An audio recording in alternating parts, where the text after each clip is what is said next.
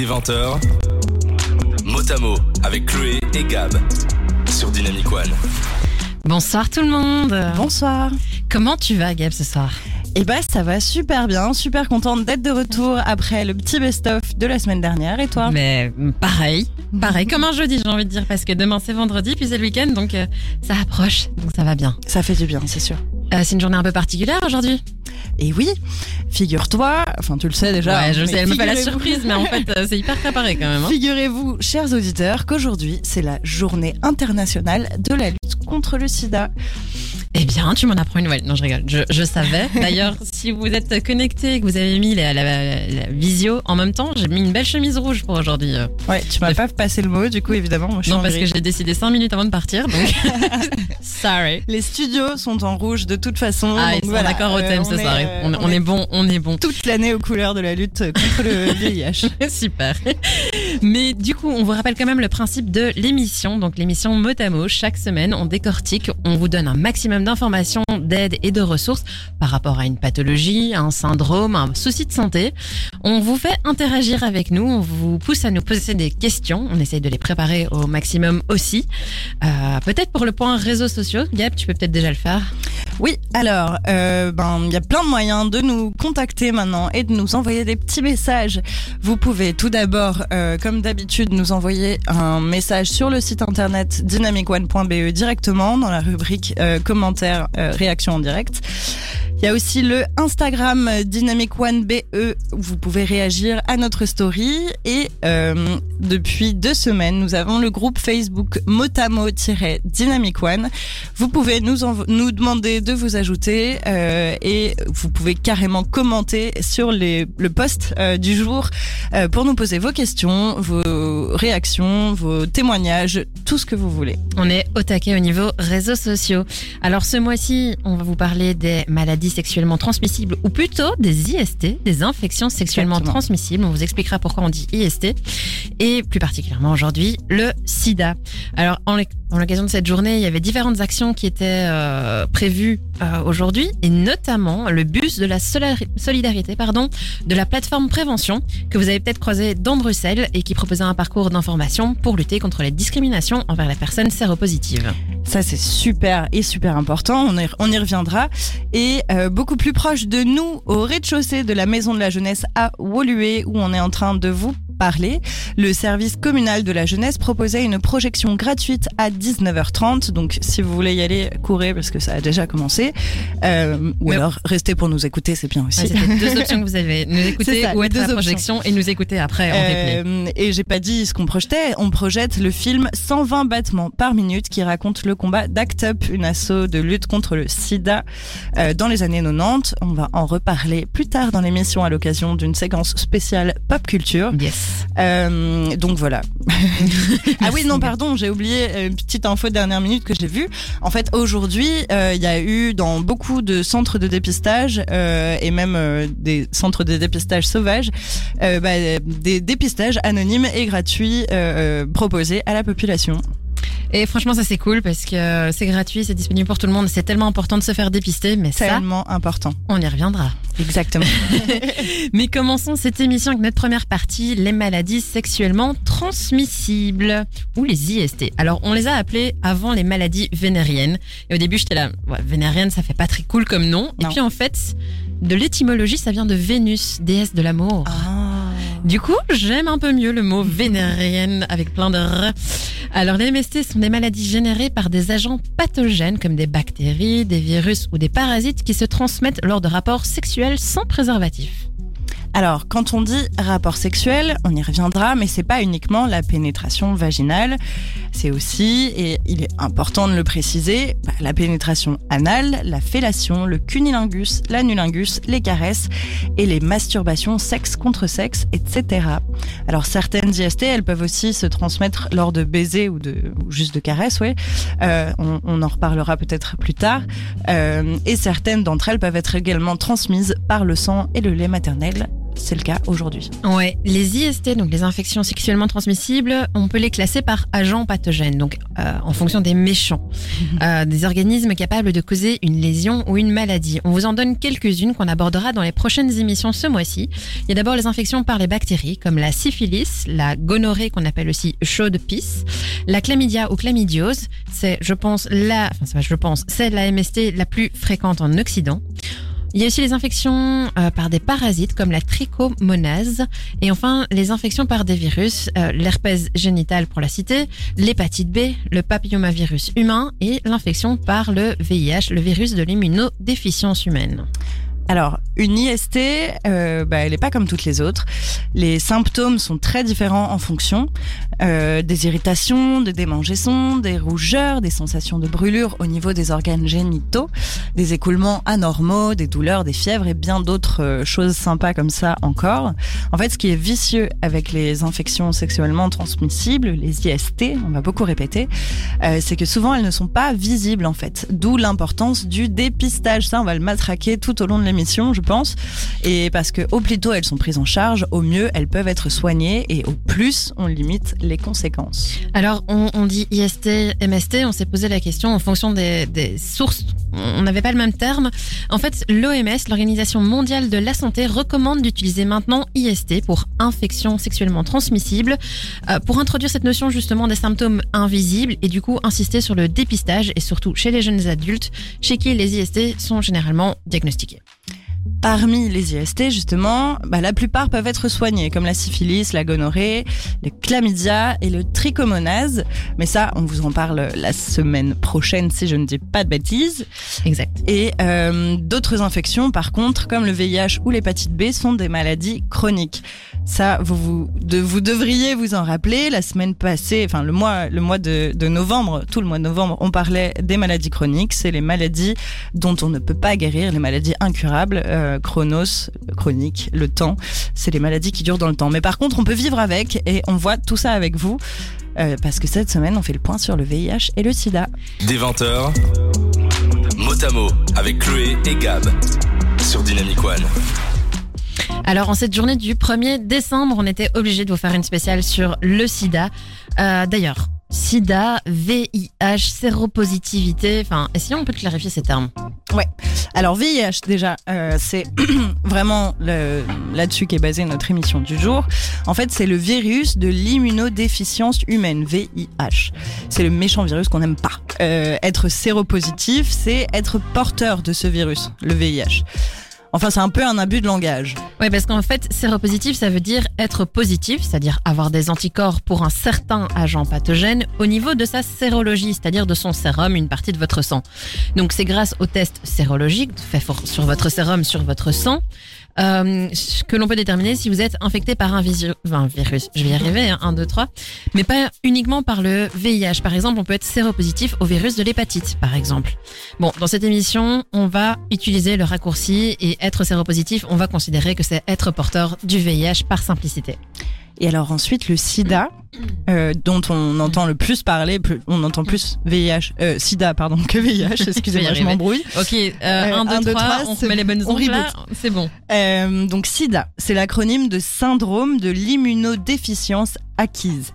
Qu'est-ce que ça veut dire? Immunodéficience, qu'est-ce que c'est? Pour vous l'expliquer, en fait, on doit vous remettre les bases du système immunitaire. Alors, le système immunitaire, grande surprise, hein, c'est ce qui vous permet de vous défendre contre les agressions, les infections et les maladies. Donc, c'est constitué de cellules et d'organes qui travaillent ensemble pour protéger votre petit corps et réagir donc euh, à face à ces agents pathogènes. En principe, le corps est bien fait. Donc, les bactéries, les virus, les poisons et autres toxines sont les éléments capables d'attaquer, d'attaquer notre corps de l'intérieur. Et pour se défendre contre eux, on retrouve plusieurs acteurs principaux du système immunitaire. Déjà, il y a les globules blancs. Ils sont créés pour la plupart dans la moelle épinière. C'est la matière qui constitue l'intérieur des os, notamment. Euh, qui, les globules blancs ensuite passent par le thymus. C'est l'organe de formation des défenses de notre corps, en- entre guillemets. En fait, c'est une glande qui est située juste derrière le sternum. Le sternum, c'est le point qui relie vos côtes. Là, si on, tape dedans, ça fait un peu mal. Donc, il faut éviter de le faire d'ailleurs. Euh, euh, donc, euh, la glande, elle est située juste derrière le sternum, entre les poumons. Et alors c'est là que les lymphocytes, pas encore matures, vont apprendre à distinguer les menaces envers le corps pour pouvoir les détruire. Alors parmi les globules blancs, on a les lymphocytes et je pense que c'est la star du système immunitaire, hein, on, va, on va dire ça en tout cas de notre émission, euh, qui constitue donc euh, des globules blancs qui font partie de notre sang. Ils attaquent le- les virus, les bactéries et les autres envahisseurs étrangers. Et il en existe de différentes sortes, mais les lymphocytes, en tout cas, c'est celui qui euh, a le plus grand rôle dans la réaction immunitaire. Les lymphocytes sont aussi appelés cellules immunitaires tout simplement et il en existe de plusieurs types différents. Par exemple, il y a les lymphocytes T. C'est un petit peu réduit. C'est Euh, important. T. Ouais, T.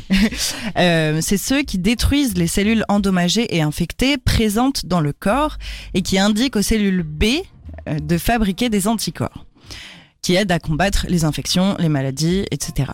Les lymphocytes B, justement, peuvent aussi se rappeler des types d'infections qu'on a eues par le passé, c'est-à-dire les agents étrangers que le corps a déjà combattus. On parle de mémoire cellulaire.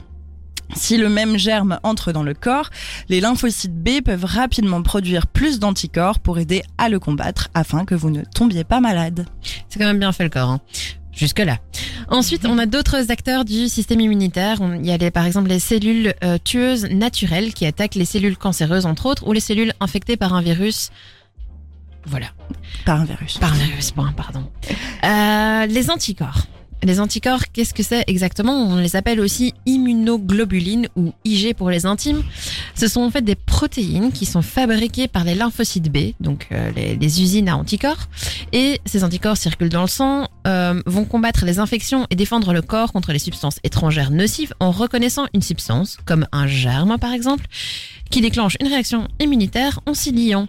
Les substances étrangères ou les germes auxquels les anticorps se lient sont appelés antigènes. Et alors, euh, un anticorps est spécifique à un antigène spécifique. Donc seul l'anticorps qui est fabriqué pour lutter contre un antigène spécifique peut s'y lier. En fait, c'est un peu comme une clé qui peut ouvrir seulement une seule serrure euh, spécifique. Quand ça se produit, c'est un peu comme si une étiquette était mise sur l'agent pathogène, donc la bactérie, le virus, etc. Et les globules blancs sont en fait en mesure de trouver et de détruire la substance qui cause l'infection ou la maladie plus facilement. Ça, c'est du côté des gentils, du côté du système immunitaire. Mais du côté des méchants, du virus, par exemple, comment ça se passe? Ben, Un virus, quand il pénètre dans le corps, son but, c'est se multiplier. Pour ça, il va venir se coller aux cellules et va essayer de les pénétrer. Lui, il le fait sans capote. Merci Gab pour ce jeu de mots pour Pour la petite blague. Une fois à l'intérieur, la cellule va se changer et va elle-même se mettre à produire des virus. C'est un peu comme si que le virus détournait euh, la cellule et l'utilisait à son escient. Euh, et donc à la place des protéines, la cellule va produire d'autres de virus avant évidemment de mourir. Ça, c'est le gros rappel sur le système immunitaire. C'est quand même pas mal, mais on était obligé de vous poser les bases pour que vous puissiez suivre pour la suite. On vous laisse respirer un petit peu. De 20h à 22h le jeudi, c'est mot à mot avec Chloé et Gab sur Dynamic One. Et bienvenue si vous êtes euh, de retour sur Motamo. On est de notre émission spéciale SIDA le 1er décembre et Gabriel me fait un signe, on a un message. Oui, euh, bah parce que c'est ta maman euh, qui nous a encore envoyé un message. Merci beaucoup d'être présente toutes les semaines d'ailleurs. qui nous dit Tib serait fier que vous lui dédicaciez ce Justin Bieber. Tibbs étant mon frère et grand fan de Justin Bieber dans ses heures de gloire. Voilà, parenthèse fermée, sorry pour ça. Euh, il sera ravi de l'entendre. Mais On parlait du VIH en fait. Euh, soyons un peu sérieuses dans cette émission s'il vous plaît. On vous a fait un petit point sur le système immunitaire, les acteurs principaux. Euh, mais pour le VIH, comment ça se passe? Alors, on parlait des virus euh, juste avant et comment ils fonctionnent. Et on disait qu'ils s'attaquaient aux cellules. Mais alors, le VIH, il s'attaque pas à n'importe quel type de cellule. Il s'attaque au système immunitaire et plus particulièrement à un certain type de lymphocytes dont on a parlé avant, les T4.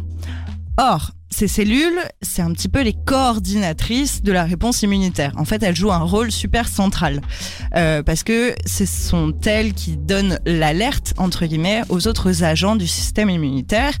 Euh, donc, au début, le corps va se défendre face au VIH et le taux de virus dans le sang va diminuer, mais pas disparaître complètement. Non, peu à peu, les lymphocytes T4 vont disparaître, oui, parce qu'ils vont être détruits par le virus d'une part, donc le virus va augmenter dans le sang de, de l'autre côté, Mais les lymphocytes T4 vont aussi être détruits par le système immunitaire lui-même. Vu que les lymphocytes T4 sont infectés, ils sont reconnus comme étrangers et donc sont détruits par le système immunitaire. Donc en gros, le système immunitaire est en train de se flinguer lui-même. Or, s'il n'y a plus de lymphocytes T4, il n'y a plus vraiment de réponse immunitaire par rapport à n'importe quel autre euh, agent pathogène. Et c'est à partir de ce moment-là qu'on parle d'une immunodéficience acquise et donc on parle du sida comme le corps n'est plus capable de bien se défendre, eh bien, euh, les j'ai un Il y a un système, euh, euh, il y, a, il y, a, une immunodéficience acquise, du coup, tout simplement. Et donc, être infecté par le virus du sida, par le virus, le VIH, je vais essayer de pas faire de raccourcis parce que c'est justement différent.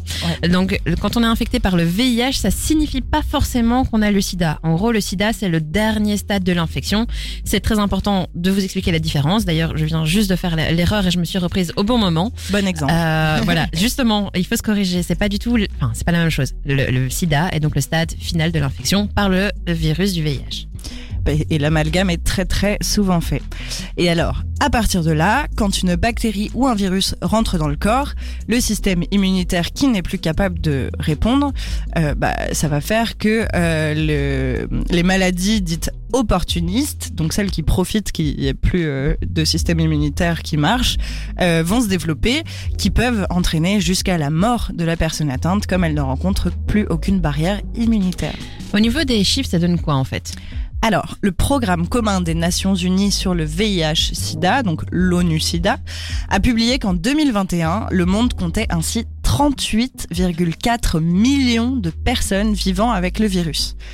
Chaque jour, 4000 personnes, dont 1100 jeunes âgés de 15 à 24 ans, sont infectés par le VIH. C'est pour ça qu'on parle en fait de pandémie. Chaque jour, 1100, c'est énorme. 1100 jeunes, sinon c'est 4000 personnes ah oui, oui, oui. dans le monde.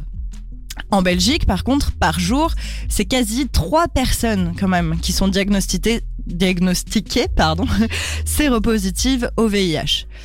Un patient atteint du sida, donc le stade euh, le dernier stade du, de l'infection l'infection au VIH est appelé sidéen. Euh, c'est un terme qui a progressivement remplacé le terme plus ancien sidatique euh, qui était hyper connoté et péjoratif en fait. Ouais. Je trouve ça ça sonne bien, je sais pas, j'aime bien. Oui. On voulait expliquer plutôt être séropositif, c'est être porteur du virus. C'est le moment à partir duquel le corps commence à produire des anticorps, mais ce n'est pas encore forcément visible. On ne peut pas s'en rendre compte tout de suite. On peut même vivre plusieurs années en étant séropositif sans développer de symptômes de la maladie, sans s'en rendre compte. C'est là que en général, quand on ne sait pas qu'on est atteint, que la transmission arrive le plus souvent, bah, parce qu'on n'est pas au courant qu'on est atteint, euh, et donc on ne fait pas attention. Comment marche la transmission On en parle juste après. Des 20h, Motamo avec Chloé et Gab sur Dynamic One. Alors, on va vous parler de transmission là tout de suite, mais avant de vous parler de transmission, transmettez-nous vos messages. On n'en a pas encore reçu beaucoup aujourd'hui. Euh, directement sur le site internet dynamicone.be sous la petite fenêtre où vous nous voyez. Euh, coucou. Et, euh, et aussi sur Instagram en réaction à notre story Dynamic One BE ou sur le euh, sur le Motamo groupe Facebook, le groupe Facebook de Motamo, Motamo-Dynamic One. Euh, Répondez-nous en commentaire sous notre post. Et donc, comme Gabriel vous le disait, on va vous parler de la transmission. Elle a fait un jeu de mots que je l'ai laissé assumer toute seule. J'adore le jeu de mots pourri, donc laisse-moi. je, lui laisse les lauriers. Voilà, voilà. Et pour bien comprendre donc les, les modes de transmission, il faut vous rappeler que le virus, il est présent où?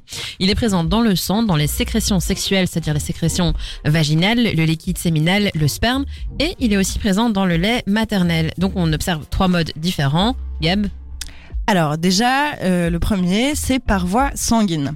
Donc là, ça concerne surtout les utilisateurs de drogues injectables, donc avec une seringue, euh, surtout quand celle-ci est partagée. Et les professionnels de la santé aussi, euh, euh, qui sont en contact avec le sang. Euh, et alors jusqu'à la fin des années 1980, les transfusés, notamment les hémophiles, euh, ont été particulièrement exposés, mais plus vraiment maintenant, comme les collectes de sang, par exemple, prennent énormément de précautions et testent tous les échantillons. Il y a aussi la transmission par voie sexuelle, ce qui représente le moyen de contagion principal, euh, on va le dire. Comme le VIH est présent dans les sécrétions et que le sexe, autant que la vulve que le pénis, l'anus et l'appareil digestif sont recouverts d'une très fine euh, peau qu'on appelle muqueuse, et le virus peut pénétrer Deuxième jeu de mots, et c'est toujours sur moi que ça tombe. J'ai laissé des petits cadeaux dans le texte. Elle m'a fait des surprises euh, que je, du coup, je découvre, super. Euh, mais donc, que le virus peut, peut, pénétrer ces muqueuses et ainsi rejoindre les, les cellules. Euh, toutes les formes de rapports sexuels non protégés, on vous le rappelait en début d'émission. Et on vous en euh, reparlera après aussi. Exactement, comporte un risque. La troisième, le troisième mode de transmission, c'est de la mère à l'enfant. Si la mère, évidemment, n'est pas traitée pour le VIH, et ça peut se transmettre pendant la grossesse, pendant l'accouchement ou bien l'allaitement? Dans tous les cas, la probabilité de transmission dépend de la charge virale au plus il y a de virus dans le sang, euh, au plus il y a de chances de transmettre le virus en fait. On en reparlera aussi à la fin. Grâce au traitement antirétroviral, la charge virale peut être indétectable, ce qui rend le risque de transmission nul. Et comme euh, je viens de le dire, je le répète, on y reviendra euh, quand on parlera des traitements. Et alors, on, voulait profiter de cette partie pour un peu casser les préjugés et les idées préconçues qu'on a. Tout d'abord, le VIH n'est pas une maladie contagieuse qu'on attrape comme la grippe. Donc on ne l'attrape pas avec un éternuement ou via une toux. On ne la transmet pas non plus avec le partage de vêtements, le partage de verres, etc. Non, ça n'arrive pas. Ça n'arrive pas du tout. Euh, le troisième préjugé qu'on a envie de casser, euh, c'est que le VIH ne se transmet pas non plus lors des baisers, même un gros roulage de pelle. Euh, sauf en cas de blessures multiples à la bouche, évidemment, mais le virus, en fait, il n'est pas présent dans la salive. Quatrième cliché, euh, le sida n'est pas une maladie de drogués ou d'homosexuels. Il peut concerner tout le monde. On y reviendra quand on parlera un petit peu de l'histoire et de la lutte contre le sida euh, un peu plus tard dans l'émission. Et pour terminer, euh, je pense que c'est important de le répéter encore une fois. C'est pas tout à fait sur la transmission, mais être séropositif ne veut pas forcément dire que l'on a le sida. Non, et comme on, on vous en parlera tout à l'heure aussi, le, les traitements qui existent maintenant euh, permettent aussi d'avoir une charge virale vraiment faible, voire quasi nulle, et donc de réduire le risque de transmission quasi à zéro. On a regardé pas mal de, de témoignages, et, et, moi, il y en a un qui me marquait quand même assez bien, c'est le fait que le gars va chez le dentiste, il est séropositif, c'est mentionné dans son dossier médical, le dentiste voit, j'ai un patient séropositif, et dit à sa secrétaire, n'oublie pas de laver le fauteuil euh, bien trois fois avant, trois fois, ouais. trois fois avant, trois fois après. Et ce mec est dentiste. Ouais. Il, y a, il, y a, énormément de, de clichés euh, comme ça qui perdurent encore même dans le milieu médical et euh, ça on va en reparler euh, un petit peu après aussi. Certes, il faut prendre des précautions dans le cas où il y a un prélèvement de sang, ça c'est sûr. Ouais. Mais il y a des choses quand même qui sont assez débiles, même dans le monde médical. Voilà. Et alors j'ai deux petits messages à vous partager. On a d'abord Tab qui nous dit super sujet, c'est hyper intéressant. Et Nina qui nous dit merci beaucoup pour ces explications accessibles. On me parle du VIH comme une menace depuis toute petite, mais je n'ai jamais su le pourquoi du comment. Eh bien, on est ravis de vous informer ce soir, comme d'habitude, comme tous les jeudis soirs, euh, et encore plus aujourd'hui euh, à l'occasion de la lutte contre le de la journée internationale de la lutte contre le VIH et le SIDA. Oui, merci pour vos messages. Et on vous le rappelle aussi que cette émission se veut dans la bienveillance. Gabriel et moi, on n'est pas médecins. Donc, on fait pas mal de recherches. On vous prépare cette émission avec beaucoup de, beaucoup de cœur. Euh, on essaie de vous donner des informations qu'on essaie de traduire dans des termes qui sont accessibles. Donc, certes, on fait des raccourcis, mais euh, le but est là. Vous informer, vous donner un bagage qui vous permet de comprendre ce qui se passe autour de vous. Et euh, on espère que notre but est atteint. En tout cas, Nina et Tab, merci pour pour vos messages. De 20h à 22h le jeudi, c'est Motamo avec Chloé et Gab sur Dynamic One. Bienvenue, re-bienvenue. On est dans Motamo, comme on vient de le dire dans le super jingle. Euh, on vous parle du sida parce que c'est la journée internationale de lutte contre le sida aujourd'hui, une journée importante qu'on voulait marquer. Donc on fait une petite émission spéciale. Euh, on a un peu chamboulé l'ordre de notre euh, de notre émission. D'habitude, on a une, une, espèce de, de squelette, de structure qu'on respecte. Là, on a un peu euh, on a un peu changé parce qu'il y a des choses dont on voulait vous parler et notamment l'origine du sida. Ce qui est une partie importante, c'est comprendre le contexte historique euh, qui est lié. Donc le VIH est apparu dans les années 70 et à la base c'est un dérivé du VIS, virus d'immunodéficience chez le singe, qui a muté à plusieurs reprises avant de devenir transmissible à l'homme. Donc il a apparu dans les années 70, mais c'est à partir des années 80 que la pandémie a débuté et c'est rapidement devenu un problème de santé publique mondial. Mais alors, euh, tu le disais, c'est important de comprendre le contexte historique euh, de l'époque. Donc, contextualisons. Dans les années 70 et 80, en particulier en Amérique du Nord, mais aussi un peu partout dans le monde, la communauté LGBTQIA2+, euh, pas du tout encore connue sous ce nom à l'époque, était extrêmement stigmatisée l'homophobie, la transphobie, toutes ces phobies-là euh, qu'on déteste, étaient extrêmement présentes, visibles et exprimées dans la société. D'ailleurs, en 1981, au tout début de l'épidémie, les épidémiologistes nord-américains, des épidémiologistes, pardon, euh, ont élaboré une première théorie des origines du sida en la nommant la maladie des 4 H. 4 H pour héroïnomane, homosexuel, hémophile et haïtien. En dehors des hémophiles, hémo c'est le sang, fil c'est euh, aimer, euh, les termes, les trois autres H renvoient à des catégories de personnes déjà discriminées. Alors si le sida a tout de suite été associé à la communauté homosexuelle, c'est que les premiers cas étaient surtout détectés dans cette communauté. La santé des homosexuels était déjà très surveillée à l'époque, notamment à cause des maladies sexuellement transmissibles qui circulaient, bah, dû au manque de prévention euh, dans la libération sexuelle des années 60. Euh, euh, et puis la maladie est devenue aussi une excuse de plus pour alimenter l'homophobie ambiante en fait. En plus de ça, les traitements mettent beaucoup de temps à arriver et les patients amenés à finir leur jour en souffrant dans les hôpitaux sont extrêmement stigmatisés et subissent même des négligences de la part du personnel médical, à la fois par manque d'informations, certes, parce que l'épidémie venait de commencer et qu'on n'y comprenait rien au début mmh. euh, sur les modes de transmission, mais aussi et surtout, en fait, par discrimination, par homophobie, etc. Évidemment, depuis, la transmission euh, par relation hétérosexuelle a aussi été démontrée, euh, notamment d'ailleurs, euh, si, si je dis pas de bêtises de mémoire, on s'est rendu vite compte qu'au moment où l'épidémie a commencé au nord, au nord de, de l'Amérique et que on stigmatisait les homosexuels, l'épidémie était en train de prendre prendre de la place aussi sur le continent africain et là par transmission par relation hétérosexuelle.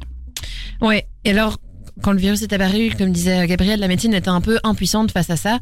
Euh, les malades et les associations de malades se sont fortement mobilisés pour l'accès à des nouveaux traitements, pour la recherche et pour aussi la démocratie euh, sanitaire, que tout le monde ait accès au même droit euh, au traitement. C'est une lutte et une entraide qui sont nées grâce à des patients et à des proches de patients qui ont fondé des clubs thérapeutiques et qui ont demandé, qui ont fait des actions euh, pour s'associer aux décisions politiques, pour, euh, que des décisions soient prises à leur sujet. C'est grâce à ces associations de lutte contre le sida, euh, souvent portées par des homosexuels d'ailleurs, ont joué un rôle de premier plan dans la mise en œuvre des politiques et dans le développement des traitements. Merci à eux. Merci à eux. Vers la fin des années 80, il y a en fait justement un activisme contestataire qui est né, qui avait pour but à la base de dénoncer les injustices associées à l'épidémie, euh, donc que ce soit les injustices sociales parce que les traitements coûtaient très cher, euh, ou les injustices euh, discriminatoires, homophobie, etc., etc. Pardon. Et alors des mouvements comme ACT UP, par exemple, voient le jour et font bouger l'industrie pharmaceutique et la recherche médicale de par leur connaissance euh, des traitements à l'essai, forcément ils étaient malades donc ils connaissaient les traitements euh, qui étaient distribués les patients se sont mobilisés pour euh, accélérer leur mise à disposition pour tous. À l'occasion de la sortie du film 120, 120 battements par minute, qui est d'ailleurs diffusé ce soir en bas dans la maison des jeunes de euh, Saint-Lambert, on salue l'Act Up, qui est un peu le grand héros de l'histoire de la lutte contre le sida, alors qu'à l'époque, Act Up, il leur a fallu du courage parce qu'ils étaient quand même assez bien critiqués. Et alors euh, d'autres initiatives aussi, comme le, par exemple le mythique double concert Live Aid à Londres et Philadelphie le 13 juillet 1985, ont aussi énormément aidé. En fait, le but officiel de ce double concert, c'était de proposer une diffusion en live de concerts d'artistes britanniques et américains super connus à l'époque et encore aujourd'hui comme Queen, U2, David Bowie, Madonna, Bob Dylan et tant d'autres afin de récolter des dons pour soulager la famine en Éthiopie d'une part. Donc ça, c'était la version officielle euh, et ils ont contribué bien sûr, mais aussi financer la recherche et la lutte contre le sida un petit peu plus discrètement parce que tout ça était encore très critiqué à l'époque. Et alors les 127 millions de dollars amassés pendant l'événement grâce aux dons ont très certainement joué un, un grand rôle euh, dans le, le développement euh, de, des traitements et, et, de la lutte. Oui, alors tout ce, qu'on, tout ce qu'on est en train de, de, de vous parler, ça s'est passé dans les années 70, dans les années 80, début des années 90, et il y a encore du chemin à faire, certes. Vous étiez peut-être pas né, mais je pense que c'est hyper important d'en parler d'une part, et aussi vous dire que ça a apparu dans les années 70-80, c'était il y a 50 ans les gars, c'est quand même hyper récent pour une maladie et le chemin qu'on a parcouru depuis est énorme. On pourrait vous en parler pendant des heures de l'histoire de la lutte, etc. Mais malheureusement, deux heures pour une émission, c'est trop court et voilà, on, on, doit faire des choix. Donc on a décidé de vous parler d'un peu de tout. Euh, on vous invite à vous-même à aller faire des, des, recherches, mais aussi à regarder des films, des séries, des documentaires qui en parlent en long et en large. D'ailleurs, on vous fera une petite séquence parce que euh, on, on voulait aussi en parler pendant cette émission. Dis-moi, Gab. Ouais, j'ai euh... des petits messages euh, encore une fois. Merci d'ailleurs et n'hésitez pas à réagir sur dynamicpoint.be, sur Instagram euh, et sur Facebook, euh, le groupe Motamo-Dynamic One. On a Amélie qui nous dit bon bah bravo encore les meufs, sujet encore une fois pas facile et vous assurez. Et on a et elle nous dit plein, plein de choses aussi en fait. Elle nous dit euh, bravo pour cette émission, on n'en parlera jamais assez. Au passage, j'ai adoré la série It's a Sin qui parle de la stigmatisation des homosexuels porteurs du VIH en Angleterre. Amélie, c'est pas cool, tu nous spoil parce qu'on va en parler un petit peu plus tard dans l'émission. Et on a aussi Xav qui nous dit merci d'être là chaque semaine pour nous parler de tous ces sujets. C'est super intéressant à chaque fois. Vous êtes top. Merci à vous deux. Merci Xav, merci Amélie. Effectivement, It's a Sin fait partie de la fameuse liste dont on vous parlera tout à l'heure. J'en dis pas plus. Des 20h, Motamo avec Chloé et Gab sur Dynamic One. T'es mort de rire, qu'est-ce qui se passe On a reçu, euh, on est dans Motamo, pardon, on recontextualise un peu avant de reprendre, mais euh, on a reçu un petit message de Tab qui dit Claude, t'es sûr que tu fais pas la playlist? Et alors je peux comprendre tout à fait pourquoi tu as dit ça, Tab, parce que Chloé était déchaînée pendant ce morceau, elle a dansé, dansé, dansé. J'aimerais qu'on reprécise une règle, ce qui se passe au studio reste au studio. Et oui, effectivement, j'ai fait quelques pas de danse, voilà, voilà, c'est bon, c'est dit. Euh... Mais on aime. Mais donc on parlait de quoi en fait ce soir? On parlait du VIH et du sida à l'occasion de la journée internationale de la lutte. Et euh, on attaque maintenant la deuxième partie. Alors cette deuxième partie, elle est en général la plus fournie. On vous met des témoignages, on vous met des extraits. Ici pour le sida, en fait, on a été confronté à deux choses. D'une part, on vous parle généralement des signes visibles, des symptômes. Or, pour les personnes séropositives, les symptômes ne sont pas forcément visibles et une personne infectée par le VIH peut vivre pendant plusieurs années sans symptômes. Et alors, on parle de stade. Euh, le premier, par exemple, c'est la première phase où la primo infection. Durant les premières semaines qui suivent l'infection, certaines personnes infectées peuvent développer des symptômes grippaux comme de la fièvre, une fatigue, des ganglions gonflés, des maux de tête, des douleurs musculaires, etc. Il peut, et je dis bien il peut, y avoir d'autres signes comme les plaques rouges sur le corps, euh, ulcération de la bouche, vomissements, diarrhée, etc. Mais ça n'arrive pas à toutes les personnes au début de l'infection. Euh, le deuxième stade, après le stade primo-infection, c'est le stade chronique. C'est une phase où il n'y a pas de symptômes en fait. En gros, euh, il n'y a pas de symptômes parce que le système immunitaire arrive encore à combattre le virus. Donc voilà, attention, un gros raccourci qu'on ne veut pas faire. C'est pas parce qu'il n'y a pas de symptômes, entre parenthèses, visibles, qu'on ne veut pas dire que le virus ne fait rien. Non, le virus est toujours bien là. Il est actif d'ailleurs, il travaille dans l'ombre, il se multiplie et détruit petit à petit le système immunitaire. Et ensuite, il y a le dernier stade, c'est le fameux sida. Le virus prend le dessus sur le système immunitaire, comme on vous l'expliquait en début d'émission. Euh, comme le système immunitaire est au plus bas, euh, d'autres maladies dites opportunistes apparaissent, comme par exemple des pneumonies, des cancers, etc. Alors, euh, la partie qui suit, la, vie quotidienne, bah, avec les traitements actuels, une personne séropositive peut vivre normalement, si on peut parler de normalité. Mais ce qui est dur au quotidien, c'est de vivre avec des préjugés sur les personnes atteintes de, du VIH. En préparant l'émission et en cherchant de la docu, bah, on a trouvé moult et moult témoignages de personnes atteintes euh, qui nous livrent leur quotidien, les, les situations délicates, cocasses, offensantes, voire outrageantes auxquelles elles ont fait face. et devoir choisir parmi tous ces, extraits, euh, ben, on a voulu en fait ne pas choisir. C'était vraiment pas évident comme choix à faire. En fait, le mieux, c'est que vous alliez vous-même en regarder des témoignages, parce qu'on en trouve partout et plein. Alors déjà, parce que c'est super important pour comprendre comment on vit avec la séropositivité, mais aussi et surtout pour être bien conscient de la sérophobie, la phobie envers les séropositifs, qui est encore extrêmement présente aujourd'hui. On en parlait un petit peu, on a donné des anecdotes en début d'émission sur euh, les dentistes qui désinfectent euh, trois fois les chaises, euh, machin. Pas tous les dentistes. Oui, pas tous les dentistes, non, non, non, certains dentistes sérophobes, du coup. Euh, donc c'est extrêmement présent encore aujourd'hui, même dans le milieu médical justement, ou même dans l'entourage des patients, par exemple. Il y en a beaucoup qui disent avoir perdu beaucoup d'amis, euh, beaucoup de, de relations à cause de ça, euh, parce que depuis toujours, les patients sont stigmatisés et mis à l'écart en fait. Mais parce que les gens ont peur d'être d'être infectés en fait. ça. Et en fait, s'ils étaient un peu plus informés, ils comprendraient que le risque est vraiment minime. Exactement, c'est ce que j'allais dire. Le plus souvent, cette sérophobie, elle vient de la désinformation. Euh, et c'est pour ça, entre autres, que la journée internationale de la lutte contre le VIH et le sida existe. Et c'est aussi pour ça qu'on fait cette émission.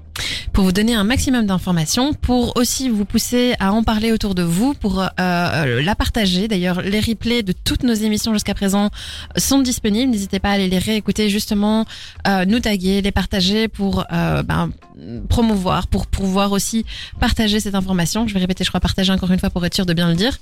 Euh, mais voilà, c'est hyper important d'être informé et surtout de comprendre ce qui se passe autour de vous. L'information, ça se transmet. C'est ce qu'on fait. Faites-le à votre tour.